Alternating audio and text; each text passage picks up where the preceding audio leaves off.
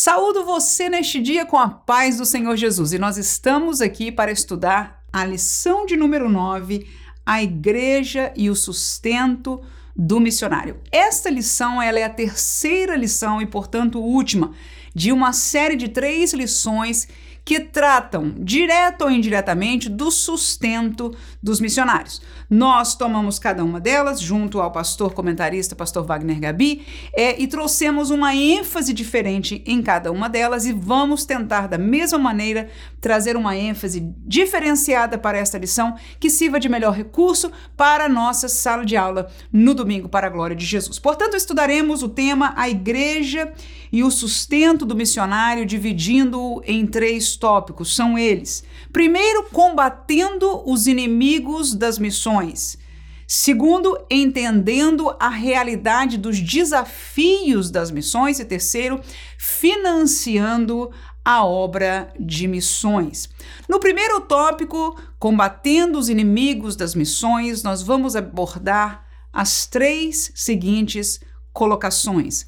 Combatendo a falta de visão é a primeira destes inimigos. Segundo, combatendo a insensibilidade, o segundo destes inimigos. E terceiro, combatendo a falta de investimento seria o terceiro deles.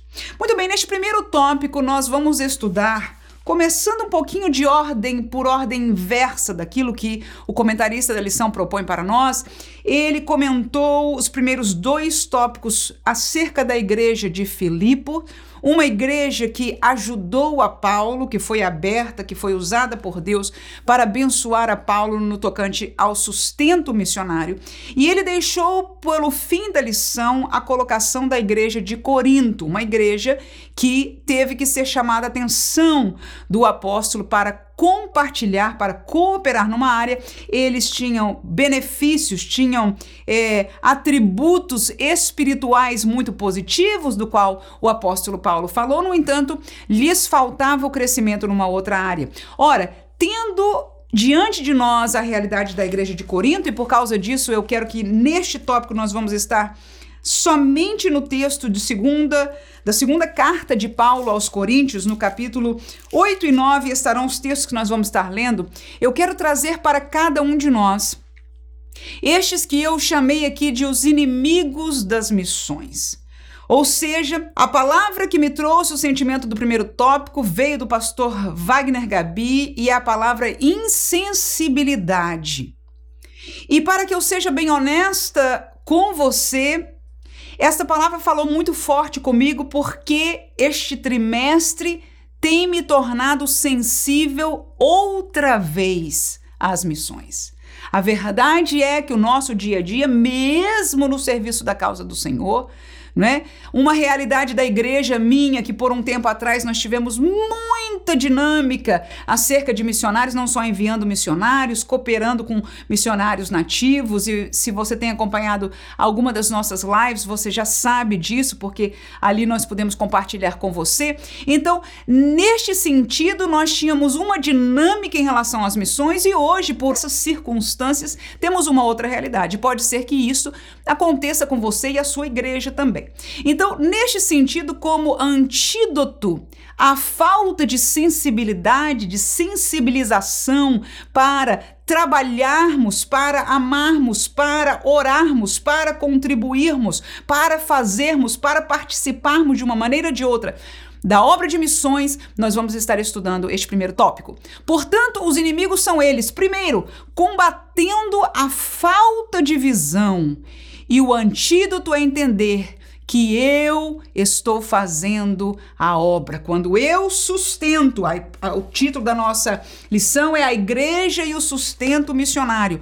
Quando eu sustento financeiramente a obra missionária, eu estou fazendo esta obra. E esta colocação é uma colocação de visão, aleluia. É uma colocação que eu tenho que entender, aleluia.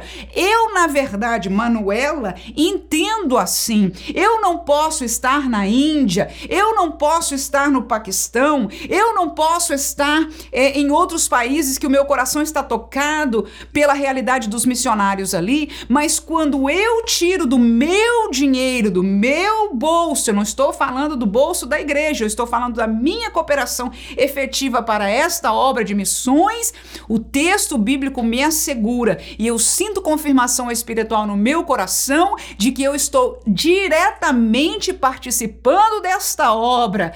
Aleluia! E nós não podemos perder, portanto, esta visão. Perder esta visão Matar esta visão seria um inimigo das missões e nós estamos neste trimestre combatendo contra isso. As forças contrárias ao investimento nas missões são grandíssimas, mas estamos, pela graça de Deus, estudando a palavra para combatermos pela palavra, pelo Espírito contra ela. Vamos lá, 2 Coríntios capítulo 9, versículo 11 ao 13, o texto diz o seguinte de Paulo para a igreja de Corinto: para que em tudo enriqueçais para toda beneficência, a qual faz que por nós se deem graças a Deus. Porque a administração deste serviço não só supre as necessidades dos santos, mas também transborda em muitas ações de graças que se dão a Deus, visto como na prova desta administração glorificam a Deus, ou seja, as pessoas, os irmãozinhos que receberam a oferta, os irmãozinhos lá do campo, que estão sendo evangelizados, discipulados, glorificam a Deus pela submissão que vocês confessam quanto ao Evangelho de Cristo e pela liberalidade de vossos dons, ou seja, vossos presentes, vossas dádivas, vossas ajudas financeiras para com eles e para com todos. Então veja que nestes versículos, Paulo, que é o missionário que está na vanguarda, na frente, é quem está indo àquela comunidade, uma ou outra, para pregar o Evangelho, para ajudar as necessidades ali, enfim, fazendo a obra de um missionário, ele chamou a atenção da igreja de Corinto que, através desta beneficência deles, aqueles irmãos estavam dando glória a Deus. Aleluia! Eles estavam agradecendo a Deus porque Deus proveu alguém para suprir as suas necessidades, para abençoar aquela obra. Aleluia! Para permitir que o missionário ali tivesse. Portanto, é a minha oferta que faz possível que o missionário Paulo Paulo, aleluia, minha oferta lá do irmãozinho de Corinto faz possível que o missionário Paulo esteja. E eu já estou sabendo como fruto, porque Paulo está me dizendo que estas pessoas lá estão dando glória a Deus, aleluia. E eles, como ele disse aqui, olha, não só vocês estão suprindo a necessidade dos santos, mas isto transborda em muitas ações de graças que dão a Deus. Ou seja, nós estamos causando tremenda felicidade, não é em coisas carnais, não é em coisas que perecem, mas sim em ganho espiritual de almas, de vidas que estão deixando de ser destinada ao inferno estão aprendendo, conhecendo as boas novas de alegria, de salvação Aleluia! Estão tendo seus nomes escritos no livro da vida, estão conhecendo o evangelho de Jesus Cristo que foi comandado por ele a todos nós ir por todo mundo e pregar o evangelho. Nós não podemos estar em toda parte. Então Paulo está dizendo à igreja de Corinto: ao vocês fazerem este sacrifício, esta benevolência, esta dádiva, aleluia, os irmãos estão recebendo, estão sendo abençoados, estão trazendo muitas glórias a Deus. E como lemos no terceiro e último versículo 13, esta vossa administração ou seja, a vossa obediência, a vossa oferta, é uma prova e glorifica a Deus, ou seja, para eles, para os olhos deles, glorifica a Deus que vocês são submissos a Deus, aleluia. Quanto aquilo que vocês confessam em relação ao Evangelho. Em outras palavras, deixa eu explicar aqui, porque agora a gente vai entender muito fácil. Uma coisa é dizer eu faço missões, outra coisa é fazer. Quem diz amém? Uma coisa é dizer eu amo a evangelização e eu, eu quero quero que todas as almas sejam ganhas para Jesus. Outra coisa, irmãos, é na prática fazer. Aleluia. Então, aqueles irmãos veem na prática, pela vossa oferta que foi enviado, a vossa consciência, a vossa obediência, a vosso compromisso com o evangelho de Cristo Jesus. Glória a Deus. E a vossa liberalidade, ou seja, que não deram com avareza, aleluia, eles veem tudo isso pelos vossos dons para com eles e para com todos. Então veja que lição é dada, que nós, quando ofertamos para a obra missionária, somos de fato, aleluia, participantes desta obra e o nosso galardão é seguro para a glória de Jesus. Então falamos do primeiro inimigo que seria a falta de visão. E a visão é esta de como se eu não tivesse fazendo a obra, mas temos que ter a visão de que ao contribuir, nós estamos pragmaticamente fazendo a obra de missões. Segundo, combatendo a insensibilidade. Eu sentindo pelo outro. Sensibilidade fala de sentir. E nós estamos falando no sentido emotivo, com certeza. Ora, quando eu deixo de escutar as notícias do campo missionário, eu deixo de saber as necessidades, eu deixo de saber as bênçãos que estão ocorrendo. Quando eu deixo de escutar, eu deixo de sentir. Quem entende isso? Quando nós nos distanciamos de alguém e o tempo passa, você perde a sensibilidade pela realidade daquela pessoa. Então, quando nós estamos comprometidos, envolvidos com a obra de missões, ouvindo, orando, automaticamente estaremos matando, combatendo este grande inimigo chamado insensibilidade. No texto que nós lemos, segundo aos Coríntios, mas agora no capítulo 8, vamos ler o versículo 9 10 e depois saltaremos para o 24. Diz assim o texto: Porque já sabeis a graça de nosso Senhor Jesus Cristo, que sendo rico, por amor de vós, se fez pobre, para que pela sua pobreza enriquecesseis. E nisto dou o meu parecer, pois isto vos convém a vós, que desde o ano passado começastes, e não foi só praticar, mas também querer. Versículo 24, portanto, mostrai para com eles perante a face das igrejas a prova do vosso amor e da nossa glória acerca de vós. Ora, vamos traduzir isso aqui para as nossas palavras. Lembre-se de que Paulo está falando com a igreja de Corinto. Numa segunda carta, na primeira, ele já tinha avisado no finalzinho da carta que os irmãos já começassem a juntar a oferta, que ele ia passar para lá para pegar a oferta que era necessária para os pobres da Judéia. Agora, neste texto, ele diz o seguinte: Eu, Paulo, ou seja, o vosso pai na fé, aleluia, o apóstolo que formou a igreja, que tem trabalhado, que tem amado, que tem estado com vocês, não é? Que tem orientado a vocês na doutrina do Senhor. Ele diz, Paulo, eu que tenho sido vosso pai na fé, porque vocês já sabem a graça de nosso Senhor Jesus Cristo. Ou seja, Paulo levou a igreja e diz: quando eu quero começar a explicar para vocês sobre isso, eu acho muito importante que nós voltemos à nossa origem, ao nosso mestre maior, aleluia, ao, entre aspas, o missionário maior, Jesus. Porque ele disse: Jesus, sendo rico, deixou a sua riqueza e se fez pobre para que nós enriquecêssemos. E claro que nós podemos dizer isso acerca de poder financeiro, porque Deus não precisa de dinheiro. Se ele quisesse, ele moveria todas as coisas a nível financeiro, mas com certeza Paulo não está falando das riquezas, das coisas que perecem. Não obstante, Jesus deixou toda sorte de riqueza, toda sorte dela. E veio ser pobre, desfez da sua glória, desfez de tudo que ele tinha para que nós enriquecêssemos. O sacrifício de Jesus, a missão de Jesus, não nos enriqueceu financeiramente, mas nos enriqueceu de salvação, de graça, de glória, de poder no Senhor, de conhecimento e firmeza na Sua palavra, aleluia. E se, como nós comentamos também na live passada, sobre o texto que fala das coisas espirituais e das coisas materiais, que a raiz do problema está em nós entendermos que as coisas espirituais são superiores às materiais, glória a Jesus, e nós trouxemos um estudo sobre isso para a glória do nome de Deus, mas aqui Paulo fala.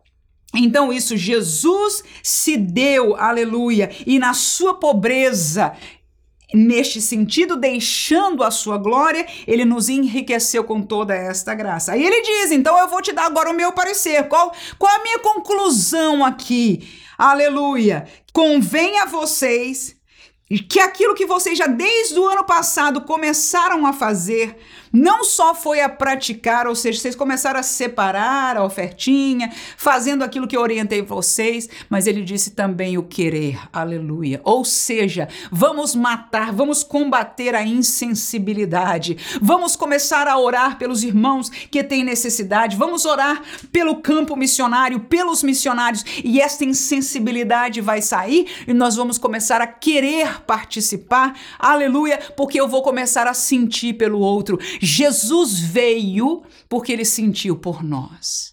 Ele não precisava, aleluia, mas nós precisávamos. A nossa salvação, como é, não existiria se não fosse que o Cordeiro Perfeito viesse cumprir a sua missão. E ele veio e ele fez, por quê? Por amor a nós. Deus amou o mundo de tal maneira que deu o seu Filho unigênito. Glória a Jesus. Então, o pensar no outro é uma obra divina que Deus fez e nós precisamos cultivar também. Vamos combater a insensibilidade e cultivar sentir pelo outro. Aí no versículo 24, portanto, mostrai para com eles, ou seja, Paulo dizendo para com aqueles que são do campo missionário que estamos trabalhando perante a face das igrejas onde eu tenho evangelizado, feito a obra, a prova do vosso amor. Volto a dizer. Porque nós mesmos somos os primeiros a acusar ah, que ele diz que ama, mas o que, que ele está fazendo para provar? A mesma verdade cabe para nós. Amém? E a verdade, vamos ser honestos, é que nós amamos. Nós amamos a Jesus, nós amamos a igreja, nós amamos as missões. Nós sabemos que o mundo perdido precisa de Deus, aleluia. Mas estamos, se não nos combatermos com a palavra. A insensibilidade, ela ganha espaço e nós reconhecemos isso hoje em nossas igrejas. As prioridades são outras, aleluia. Mas é hora de nós nos alertarmos e voltarmos a essa sensibilidade, aleluia, provando o nosso amor. E, e Paulo diz assim: e da nossa glória acerca de vós. Eu vou explicar o que, que isso significa. É que Paulo chegava nessas igrejas e dizia: irmãos, vamos orar pelos irmãos lá de Corinto cujo coração está aberto para nos ajudar nesta obra, para abençoar a vocês. Neste caso, havia uma necessidade financeira dos irmãos da Judéia que estavam passando necessidade. E Paulo disse para o pessoal de Corinto, ele disse: "Eu quero que vocês provem para que a nossa a nossa glória acerca de vós", ou seja, ele Paulo se gloriava dos irmãos de Corinto para com as igrejas ali necessitadas. E ele disse: "É isso que eu quero, eu quero ter esta alegria, eu quero ter este prazer de dizer foi a igreja tal, aleluia, que vos trouxe essa oferta. Esta igreja que tem amado ao Senhor e tem um coração sensível para a vossa necessidade. Era isso que Paulo pedia e nós não podemos deixar de sentir a mesma coisa. Pelo contrário, graças a Deus, eu agradeço a Deus neste trimestre que eu estou voltando a ouvir das missões, a falar com os missionários, aleluia. Volto a dizer para você, nós a cada live, no sábado, a partir das 21 horas, horário de Brasília, nós temos a primeira parte que é de instrução de uma palavra direto de professor para professor, e nesta live da semana passada foi uma bênção de Deus. Se você ainda não assistiu, assista. Falamos sobre fontes de informação, mas cada live tem algo especial para nós conversarmos como professores de escola dominical. E a segunda parte da live tem sido entrevistas com missionários, algo que pode enriquecer na sua sala de aula e tem enriquecido, tem sensibilizado de volta o meu coração para a glória do nome de Jesus. Terceiro, combatendo a falta de investimento eu sendo retribuído. Eu vou ler o texto e depois vou compartilhar o meu coração sobre este assunto. Segundo os Coríntios capítulo 9, versículos 5 ao 11. Portanto, tive por coisa necessária exortar estes irmãos para que primeiro fossem ter convosco e preparassem de antemão a vossa bênção, ou seja, a vossa oferta, já antes anunciada, para que esteja pronta como bênção e não como avareza. Ou seja, que junte o suficiente para não mostre, não mostre avareza e sim bênção. E digo isso que o que semeia pouco, pouco também ceifará. E o que semeia em abundância, em abundância também ceifará. Cada um contribua segundo propôs no seu coração, não com tristeza ou por necessidade, porque Deus ama ao que dá com alegria. E Deus é poderoso para fazer abundar em todos vós toda a graça, a fim de que, tendo sempre em tudo toda suficiência, abundeis em toda boa obra. Ou seja, desejo, a palavra é que Deus é poderoso para suprir também a vossa necessidade, vocês que estão dando hoje.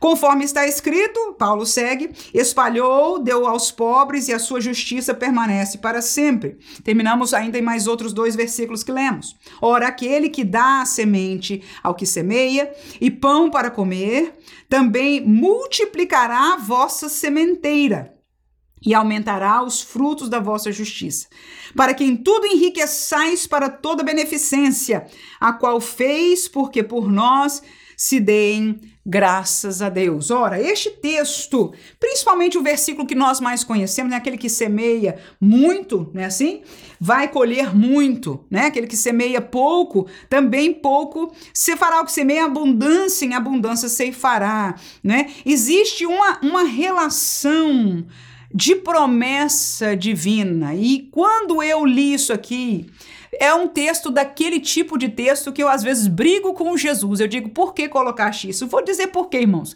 A irmã dizer, ah, irmã, mas a irmã é esquisita mesmo. Não, irmãos. Vou colocar o meu coração para você e você disse concorda. Eu quero contribuir com as missões pela visão, pelo amor, não por receber algo em troca. Eu não estou de acordo porque Deus não ensina assim de nós fazermos negócio com Deus. E a verdade é que a Bíblia não assegura como negócio, mas ao mesmo tempo, você se lembra daquele texto bem conhecido do dízimo? Que diz: aí todo o dízimo, a casa do tesouro e etc. Depois provai para saber se a porta do céu, a janela do céu está aberta, aquela coisa toda. Ou seja, Deus ali está dizendo: olha, o mandamento é este que vocês tragam. No entanto, eu aqui tenho um compromisso com os obedientes. É de que não lhes faltará. Aleluia. Deus não está oferecendo 10 mil vezes em regresso. Deus não está oferecendo uma prosperidade garantida. Aleluia. Deus está dizendo: eu retribuo justamente a obediência. Mas só o fato de Deus dizer a retribuição, eu às vezes me perturbo, porque eu sei que a nossa natureza humana tem a tendência de cair para aí, né? Então, quando aqueles mercenários aparecem diante de nós e vinculam uma coisa com a outra, diz: "Ah, coopere com minha meu missão, minha missão, com meu trabalho, com esta obra, porque Deus vai multiplicar e vai dar o tanto". Vem aqui, eles até dizem um montante, traga tanto e Deus vai dar tanto. E onde você pisa o pé, aquela coisa toda. Mercenários, mentirosos. Porque Deus não estabeleceu nada disso. No entanto, eu não posso arrancar da Bíblia aquilo que Deus falou. Ele fez uma correlação de que aquele que dá, que coopera, ah, do sentimento do coração de Deus, que esta pessoa não passe necessidade. Se você ler bem os versículos que nós lemos e voltar nele, você vai ver o seguinte: Deus tem prazer que ele tenha em abundância para que ele possa dar, para que ele possa fazer participar desta graça. Amém. E claro, os irmãos da Judéia que naquele tempo estavam em necessidade, amanhã não estariam né? Então, neste caso, poderia ser uma questão cíclica. Amanhã podia ser o pessoal daqui que estava passando alguma necessidade e o contrário. Inclusive, isso é mencionado no texto mais adiante. Amém? Com isso, eu quero dizer que o Senhor sim retribui justamente, aleluia. Nada do que nós fazemos pelo reino de Deus, inclusive as nossas ofertas, Deus não deixa passar, aleluia. Ele tem compromisso com esta graça. Ainda que eu diga, nós não podemos, não devemos fazer com o sentimento de receber, mas Deus, em sua grandeza, em seu amor, se compromete. E aqui eu estou colocando o meu sentimento como crente, como humana, mas estou me colocando debaixo da autoridade de um Deus que sabe todas as coisas. Aleluia! E se ele quis dar, quem sou eu? Aleluia! Para dizer o contrário, que a bênção de Deus caia assim sobre nós, que nós sejamos abertos naquilo que é possível na nossa vida, priorizar o reino de Deus e sim, por que não? Sermos abençoados, recebermos de Deus. Aleluia!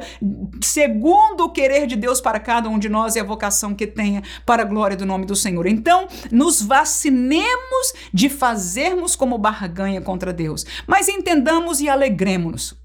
Manuela, se alegre, aleluia, porque eu serei retribuída também quando eu faço investimento na obra de Deus. Então, com isso, nós estamos combatendo a falta de investimento. Começa com a visão, aleluia. Nós estamos fazendo para receber, mas uma vez que seja combatido este inimigo, não é? Nós começamos a investir na obra do Senhor. Há uma promessa de Deus, aleluia, que nós, como indivíduos, como família, como igreja, seremos abençoados com, por Deus para a glória do seu nome nome. Segundo tópico, entendendo a realidade dos desafios das missões. Ora, três subtópicos: missões no primeiro mundo, mentes e corações endurecidos. Missões Segundo, nos países desenvolvidos, crises culturais. Terceiro, missões nas comunidades necessitadas, desafios sociais. Ora, este tópico a gente tinha até que fazer uma pausa para trazer o cérebro, porque mudamos de assunto drasticamente. Aleluia, eu entendo. Mas agora eu levo você, transfiro para uma realidade que nós que contribuímos, que nós que vemos de fora, também temos que ser alertados. Estar consciente delas. É de que de campo para campo a realidade missionária é muito diferente. Então eu coloquei três aí. O primeiro dele foi as missões no primeiro mundo. E alguém, né, loucamente dizia: e, e a Europa precisa de missionário? Isso é ser país rico, o povo que manda dinheiro para lá, precisa de missionário. Irmãos, estão necessitadíssimos. A igreja na Europa está minguando a ponto de desaparecer. O cristianismo já é visto lá a era pós-cristã, porque não se fala, não se conhece, não se vive nada relacionado com a palavra deste Deus, com o Filho de Deus, aleluia, que veio para a salvação. As igrejas estão minguando, o evangelho está transtornado e desaparecendo. Um outro evangelho tomou lugar, o paganismo e outras tantas coisas.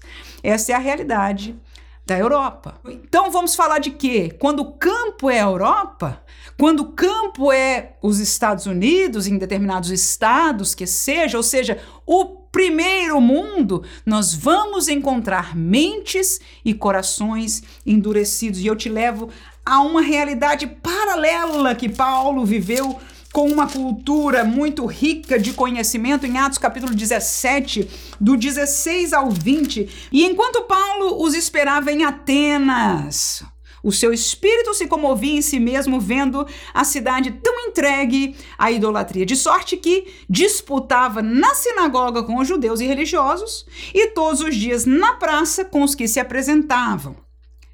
E alguns dos filósofos epicureus e estoicos contendiam com ele. Tá aí, gente fina, gente de mente, gente de conhecimento. Uns diziam: que quer dizer este paroleiro? E outros, parece que é pregador de deuses estranhos, porque lhes anunciava a Jesus e a ressurreição.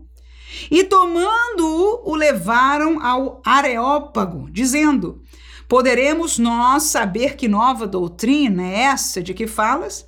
Pois coisas estranhas nos trazes aos ouvidos, queremos, pois, saber o que vem a ser. Isso, vamos ao 32. E como ouviram falar da ressurreição dos mortos?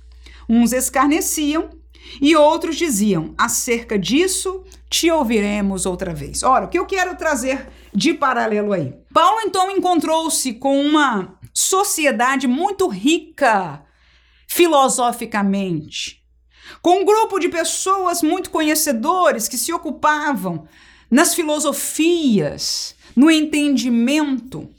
E ficaram, de certa forma, curiosos, e Paulo, graças a Deus, que foi chamado para esta obra, um homem capaz, eloquente, de muito conhecimento cultural e de toda sorte de conhecimento da época, aleluia.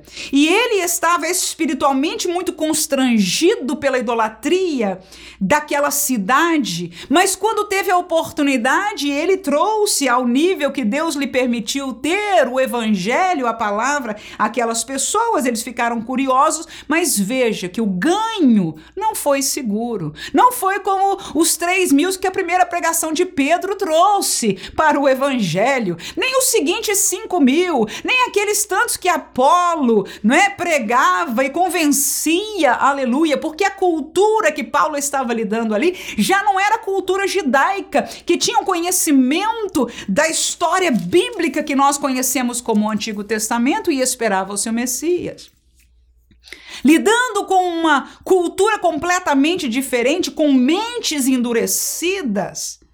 Como nós vemos hoje a realidade do primeiro mundo, é um campo missionário extremamente difícil, que as pessoas que têm que ir são têm que ser pessoas preparadas no conhecimento, na capacidade de falar, mas também sobremaneira no espírito. E saber que é sofrido, que os frutos não vão ser de ai, três mil e a igreja está crescendo. Não. Mas nós, como igreja consciente disso, vamos orar e celebrar como o céu celebra por cada alma. Aleluia! Cujo nome é escrito no livro da vida. A segunda realidade são os países desenvolvidos. É o Brasil e outros tantos países mais ou menos nesta mesma realidade, vivendo crescimento, né? Tem desenvolvimento para todo lado. E o que mais marca, na minha opinião, estes países desenvolvidos, que também alguns estão ali na Europa, com certeza podemos colocar, num certo sentido, todos nós neste, neste mesmo lugar, é a questão da cultura, né? Essa cultura globalizada que tem é, tomado todo o mundo, nós temos acompanhado isso, né? A, a, a nível da internet, Todo o mundo está se globalizando, inclusive culturas antigas que antigamente a gente eram tão diferentes em comunicação, em família, vestuário, todos hoje estamos cada vez mais globalizados. E este é uma outra realidade missionária, ou seja, o missionário para estes países tem que ter sabedoria, poder de Deus, graça de Deus para enfrentar o demônio por trás desta cultura, porque esta cultura não é divina, aleluia. O príncipe deste mundo, aleluia, não é o Senhor, glória a Deus, ele é o Rei dos Reis, ao qual nós pregamos para a glória do nome de Jesus. Em Atos, Paulo viveu algo que nós vamos fazer um paralelo aí. Atos 19, do 23 ao 28 o texto diz o seguinte: E naquele mesmo tempo houve um não pequeno alvoroço acerca do caminho, e caminho com um C maiúsculo aí é o evangelho, né? 24. Porque certo ourives de prata por nome Demétrio, que fazia de prata nichos de Diana, dava não pouco lucro aos artífices, os quais, havendo ajuntado com os oficiais de obra semelhante, disse: Varões, vós bem sabeis que deste ofício nós temos a nossa prosperidade. E bem vedes e ouvis que não só em Éfeso, mas até em quase toda a Ásia, este Paulo tem convencido e afastado uma grande multidão, dizendo que não são deuses os que fazem com as mãos, e não somente há o perigo de que nossa profissão caia em descrédito, mas também de que o próprio templo da grande deusa Diana seja estimado em nada vindo a majestade daquela que toda a Ásia e o mundo veneram a ser destruída. E ouvindo-o, a este Demétrio, não é? Encheram-se de ira e clamaram dizendo: Grande é a Diana dos Efésios. Ora, o contexto de Paulo aí nesta cidade dólar de uma deusa que era conhecida internacionalmente e pessoas de todo mundo vinham visitar e comprar as suas estátuas e etc. Eu trago como paralelo para a nossa cultura. Por quê? Porque quando nós encaramos a ela e dizemos a verdade, pregamos o evangelho e um ou outro começa a ser transformado e o poderio das trevas começa a andar para trás pelo poder do sangue de Cristo Jesus, nós vamos ver na mesma hora uma chuva de pedra, de fogo contra, aleluia. A cultura nos vai tentar, como hoje nós conhecemos a palavra, cancelar. Aleluia! Nos tirar, falar mal, inventar coisa, mentir contra nós, fazer o que seja. Porque fizeram com os nossos irmãos na época. Amém? Glória a Deus. Então, esta luta contra uma cultura pagã, no fim do dia, aqueles que vão ouvir, alguém vai se levantar na internet também, alguém vai se levantar na, na mídia social também e vai dizer: vocês estão doidos, esta gente está fazendo isso, e vão colocar a sua plataforma para cima, e os demais vão dizer no fim: grande a deusa Diana dos Efésios. Estamos certos na nossa cultura, a, a verdade liberdade de liberdade é essa? Quando a liberdade verdadeira está em Cristo Jesus e no caminho que ele nos oferece. Mas é contrário à cultura. E foi o que Paulo viveu e eu trago para nós. Então nós temos que entender que os missionários que trabalham nas cidades, que trabalham nestes países desenvolvidos, que estão lidando contra a cultura, merecem, no mínimo, irmãos, as nossas orações, mas merecem ser apoiados com as nossas ofertas, aleluia. Orações, ofertas, aleluia. Aquilo que nós pudemos fazer, glória a Deus, porque veja quão grande obra, quão grande inimigo está diante deles e eles estão corajosamente na frente de batalha, dando o seu rosto, dando a sua vida, aleluia, nessa essa semana mesmo, ontem em verdade, eu li uma notícia num jornal aqui americano de que um pastor em Kentucky foi assassinado. Uma arma, alguém apareceu e o matou com uma arma, quando ele estava na esquina de uma rua movimentada com um megafone. Aqui nos Estados Unidos tem gente que ainda hoje está encarando, aleluias, americano, irmãos, mas está fazendo a obra de Deus, porque Deus tem os seus, aleluias. Então, este que amava a obra de Deus, que estava ali fazendo missões, esposo, pai de, de uma filha, estava ali anunciando a palavra de Deus quando alguém veio e lhe deu um tiro. Esta é a realidade das missões que nós enfrentamos. Quem somos nós, igreja, para não estarmos sensíveis a esta realidade, para orar que Deus levante outros, porque enquanto cai um, Deus levanta outros, aleluia. Este caiu aqui, mas já foi recebido na glória, aleluia, aleluia. E a obra do Senhor continua sendo feita e é feita também pelas nossas ofertas. E por último, missões nas comunidades necessitadas, a desafios sociais. Como nós ouvimos na, na live também passada, trouxemos um exemplo desta realidade, como nós conhecemos em muitas comunidades, né? Aí não seria também só países, como nós, numa das lives, nós falamos sobre o Haiti, que o país praticamente em sua totalidade carece demais. A realidade, irmãos, é que o missionário que vai, e eu digo isso porque eu escuto inclusive dos americanos que vão, dos europeus que vão, né? Quando é um missionário, você e eu, brasileiros, que saímos de uma certa estabilidade e vamos a um campo que há necessidade, a gente sofre pelas pessoas, porque eles têm necessidades em toda a área. E não há como fechar o coração para isso.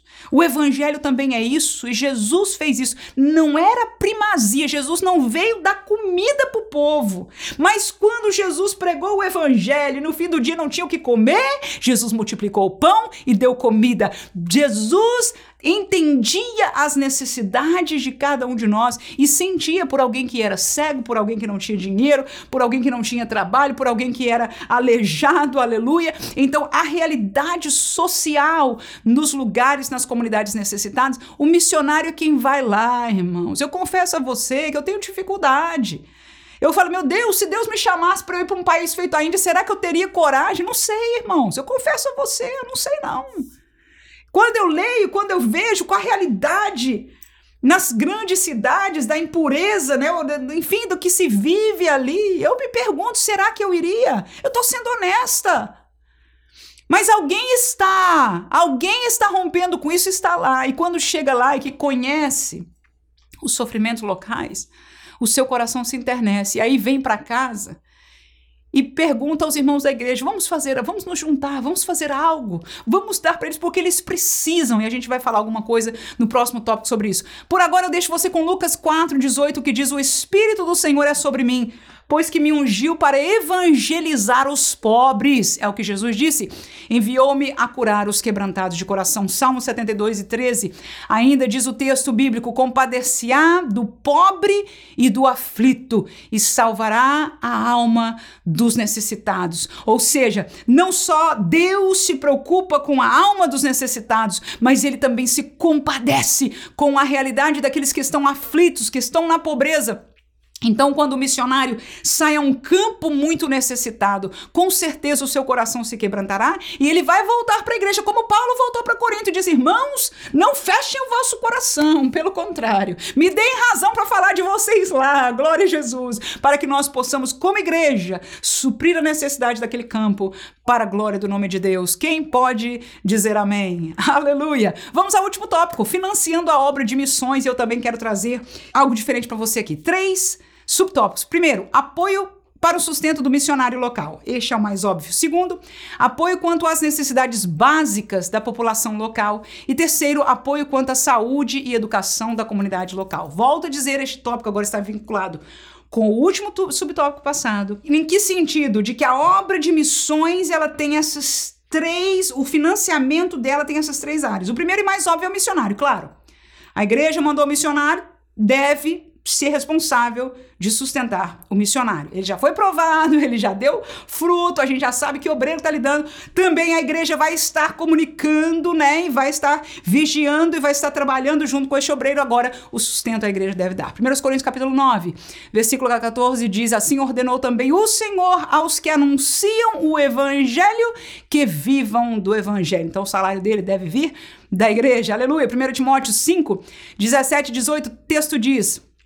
Os presbíteros que governam bem sejam estimados por dignos de duplicada honra, principalmente os que trabalham na palavra e na doutrina, portanto, os missionários. Seguinte, porque diz a Escritura: não ligarás a boca ao boi que debulha, e digno é o obreiro de seu salário. Portanto, alguém que obra nas missões deve receber o seu salário, o seu alimento, o seu sustento das missões nos nossos dias, Todas as igrejas, se não todas, a maioria delas, tem uma secretaria de missões, tem fundos, ou deve ter com certeza fundos destinados às missões, se assim Deus entre eles levantar missionários, ou como nós, de um certo tempo, que não estávamos com missionários comissionados nossos, né? Nós trabalhamos em parceria com missionários locais cuja necessidade era grandíssima e os ajudamos e assim ah, o Senhor os abençoou e nós temos falado disso também em nossas lives. Mas, segundo, o apoio quanto à necessidade básica da população é como eu disse aos irmãos. O missionário vai lá e chega lá, vamos dizer, no meio de uma tribo indígena. Qual a necessidade, irmão? Muitos americanos vão para a África, chega lá, o pessoal não tem água limpa. E o americano tá lá. Aí ele traz a garrafinha dele, o sistema de purificação dele que ele tem lá de, de fazer as coisas e etc. Ele leva as coisas dele, mas e aí? Seu coração se condói, porque aquela população está sendo enfermada e ele pode fazer alguma coisa. Amém? Aí ele faz contato aqui com as companhias e etc, etc. E leva. E leva gente que entende engenharia para fazer poços profundos. E leva outro que tenha maquinaria para fazer isso e aquilo. O que, que é isso, irmão?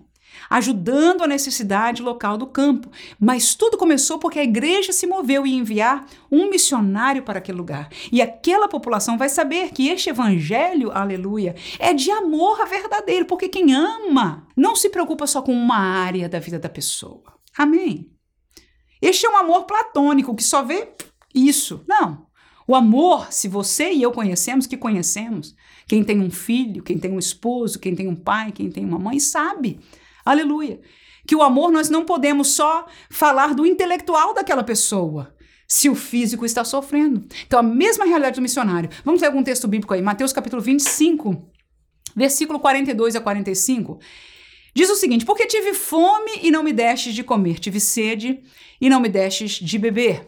Sendo estrangeiro, não me recolheste, estando nu, não me vestistes, e estando enfermo e na prisão, não me visitastes? Então eles também lhe responderão, dizendo: Senhor, quando te vimos com fome ou com sede, ou estrangeiro ou nu, ou enfermo ou na prisão e não te servimos? Então lhes responderá, dizendo: Em verdade vos digo que quando a um destes pequeninos não fizestes, não o fizestes Amém. Então, este texto, queridos irmãos, a sua interpretação direta, você veja bem a partir do versículo 31, é claramente sobre a segunda etapa da segunda vinda de Jesus, quando ele já vem para estabelecer o seu reino. Portanto, é, não é diretamente o que eu estou mostrando, mas esclarece o sentimento de Deus. Qual? Qual? É que quando nós fazemos para alguém, para um deles, nós estamos fazendo para o Senhor. E esta verdade bíblica, ela é repetida em outros lugares das escrituras, aleluia. Quando nós então servimos a esta necessidade, aleluia. Quando servimos ao profeta em nome de profeta, ao pastor em lugar de pastor, ao missionário como um missionário, à serva do Senhor como serva do Senhor, nós estamos fazendo para o Senhor. Então, quando nós olhamos a necessidade mais básica de uma população que o nosso missionário está trabalhando, nós precisamos nos mover. O missionário com certeza vai voltar à sua igreja mãe e dizer: há uma grande necessidade, vamos nos levantar e vamos ajudar. É parte da obra de missões. Por último, quanto à saúde e educação, Atos capítulo 20 e versículo 35 o texto diz o seguinte: Tenho-vos mostrado em tudo que, trabalhando assim, é necessário auxiliar os enfermos e recordar as palavras do Senhor Jesus, que disse: Mais bem-aventurada coisa é dar do que receber. Então, esta palavra de Paulo nos engloba aí duas coisas. Primeiro, ele diz: Olha, até eu trabalhei com as minhas mãos, sendo missionário. Porque ele disse: Trabalhando assim, fazendo isso, é necessário auxiliar os enfermos, ou seja, no campo missionário, a realidade das comunidades a quem nós estamos pregando o evangelho, há situações, há falta nós, numa das lives, apresentamos a realidade do Haiti. O nosso pastor Romain, que nós, como igreja local, a minha igreja local, lhe manda mensalmente o dinheiro, ele não usa para ele, ele paga com aquele dinheiro professores da igreja, cujos professores ensinam as crianças da comunidade onde ele vive, porque o governo não tem como dar professores, não tem a escola mais. Depois do caos das últimas coisas que aconteceram ali, onde ele mora, não tem. Então, para dar alguma escolaridade às crianças, ele usa o salário que nós mandamos para pagar os professores para comprar alimento que uma vez por dia aquelas crianças comem. Aleluia, no sustento da igreja. Que por trás, aquele servo está dando glória a Deus, aquelas crianças, aqueles pais estão dando glória a Deus, por trás há uma igreja que moveu o seu coração para estar dando o que para nós é tão pouco isto é que parte o nosso coração. É que nós daqui, dos Estados Unidos, do Brasil, não estou dizendo todos, mas muitos de nós que estão me ouvindo agora, a verdade é que nós não estamos fazendo nada. Eu me lembro de um exemplo de uma irmãzinha aqui da minha igreja, uma pessoa muito simples da igreja. E ela foi junto com a equipe missionária para apoiar, enfim, quase para só para estar ali. Ela não é pessoa de muita capacidade de, de ensinar. E, mas a equipe missionária da nossa igreja foi para uma cidade chamada Corinto, no interior do país de El Salvador. E aquela irmã então esteve junto com o pastor da igreja local, aonde eles foram ali fazer aquele seminário e trabalhar com eles. E quando aquela irmã viveu aqueles dias ali com aquele pastor, que eles não tinham talheres para comer, não tinham portas na sua casa, e uma série de outras coisas. E ele tinha filhos pequenos, irmãos. Essa irmã voltou tão acabada. Primeiro, ela deixou tudo que ela tinha lá. E depois, quando ela chegou aqui de volta na nossa igreja, ela disse: Eu não quero nada, eu não quero comprar nada. Nesse Natal, eu não quero presente de ninguém. Se alguém quiser me dar um presente, me dê dinheiro e eu vou mandar para eles. Ora, Claro que o tempo foi consumindo esta realidade, mas o que eu quero te lembrar e me lembrar com isso? É que quando nós somos expostos à realidade, é que nós vemos que nós não estamos fazendo nada que nós estamos com a mente fechada, lutando pelas coisas deste mundo, morrendo e nos matando, acabando o casamento, acabando criação de filho, acabando o nosso estômago, a nossa saúde, pelo dinheiro miserável. Para crescer! E a gente não sai do lugar. E estamos deixando a verdadeira necessidade. Quando Deus nos prometeu que se nós abrirmos o nosso coração, Ele vai cuidar de nós. Aleluia. Ele diz: buscai primeiro o reino de Deus e a sua justiça, e deixa eu cuidar das demais coisas, porque eu sei cuidar. Manda a gente olhar, olha para os passarinhos. Você já viu algum cair duro de fome? Não. Aleluias. Assim que há muita necessidade, e cada um de nós tem que participar. A coletivização faz possível, ou seja, as muitas ofertas faz possível grandes obras. Mas não podemos olhar o coletivo. A Bíblia e o nosso Deus trabalha com cada indivíduo. Sou eu, Manuela, que tenho que orar hoje por estes missionários. Sou eu, Manuela, que tenho que levar hoje a minha oferta. Aleluia! Que hoje procurar aonde me integrar e participar desta obra. Que Deus ajude você que é professor de escola dominical que é obreiro, que é um pregador, que é um pastor, aleluia, que dirige uma congregação, a compartilhar a visão, aleluia, combatendo estes inimigos das missões que são inimigos da obra de Deus, porque o dia é chegado, os dias são maus, é pouco tempo que a igreja tem para fazer esta obra. Que Deus nos levante, aleluia, a você e a mim, como partes desta grande obra, até que a trombeta toque e nós nos encontremos para sempre estaremos com o Senhor, para a glória do seu nome. Amém.